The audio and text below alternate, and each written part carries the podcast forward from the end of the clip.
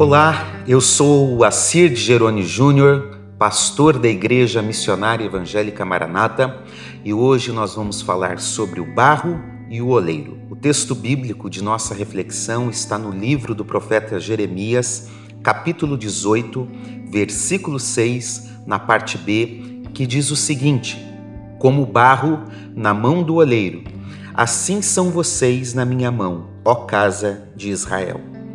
A Bíblia utiliza vários estilos literários. Ela também utiliza um específico que são parábolas.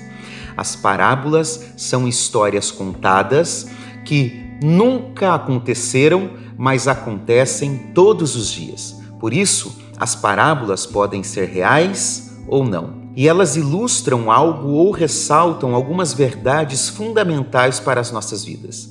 No capítulo 18 do profeta Jeremias, por meio de um relato em prosa, utilizando-se de um fato real, ou seja, de um oleiro com o barro e o vaso, Deus está destacando como o oleiro trabalha com o barro.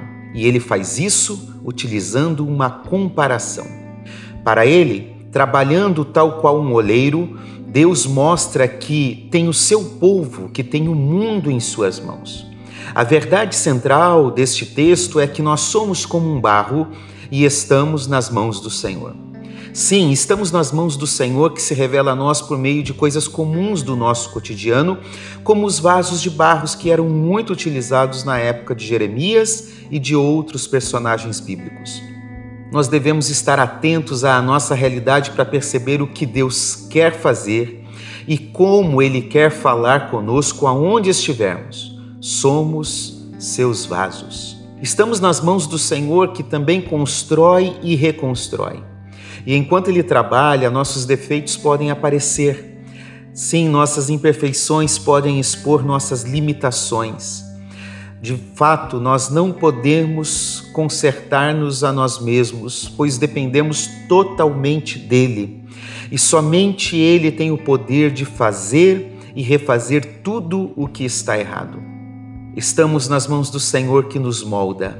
Ele é o Deus soberano e nós somos seres frágeis.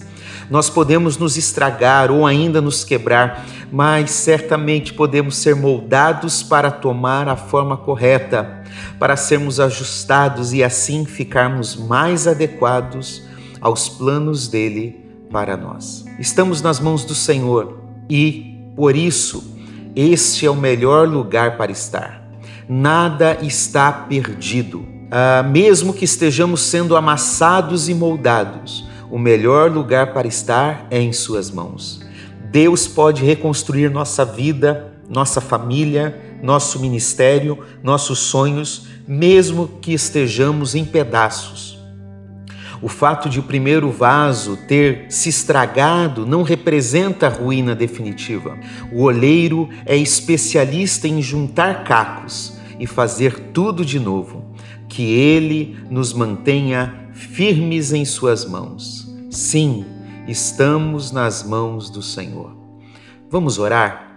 Pai, nós clamamos que, assim como este barro na mão do oleiro, nós possamos estar definitivamente em Suas mãos.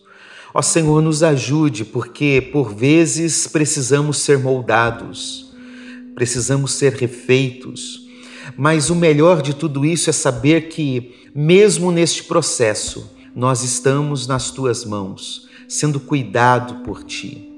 Então, Senhor, que possamos ser aquilo que tu queres para nós. Molda-nos, faze-nos novamente, tira as imperfeições e trabalhe em nós a ponto de estarmos de acordo com aquilo que o Senhor planejou para as nossas vidas que, como um barro nas mãos do oleiro, sejamos assim nas tuas mãos. E como um vaso que sai perfeito desta produção, possamos também ser instrumentos do Senhor para este tempo, para esta geração. Somos teus vasos, Senhor, e estamos nas tuas mãos. Por isso nós oramos e agradecemos em nome de Jesus. Amém.